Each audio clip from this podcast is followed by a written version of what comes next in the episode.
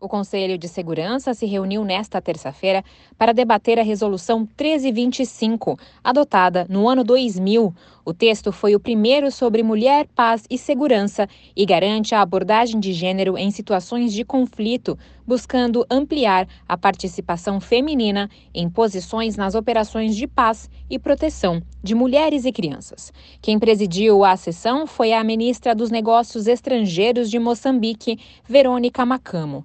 O país está na liderança do órgão este mês e convocou o evento para incentivar a implementação da Agenda de Mulher, Paz e Segurança, em preparação para o 25º aniversário da resolução, em outubro de 2025.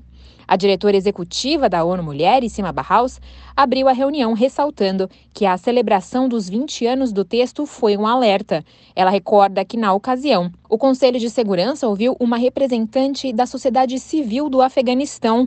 Em 2020, a afegã pediu que os direitos das mulheres não fossem barganhados para chegar a um acordo com o Talibã e lamentou que não houve participação feminina em 80% das negociações de paz em 15 anos. A líder da ONU Mulheres avalia que medidas radicais são necessárias para mudar o cenário de retrocessos e apontou duas recomendações para os Estados-membros. Cima Barraus defende que 2025 só será diferente se as mulheres fizerem parte do processo de decisão. Assim, ela pede que os planos sejam marcados pela implementação de mandatos, cotas, aplicação de recursos e incentivos para fomentar a participação feminina. Ela defendeu que transformar a maneira como se faz paz e segurança exigirá mais do que consultas e apelos.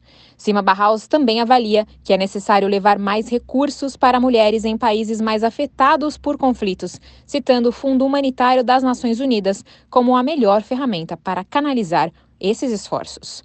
Da ONU News em Nova York, Mara Lopes.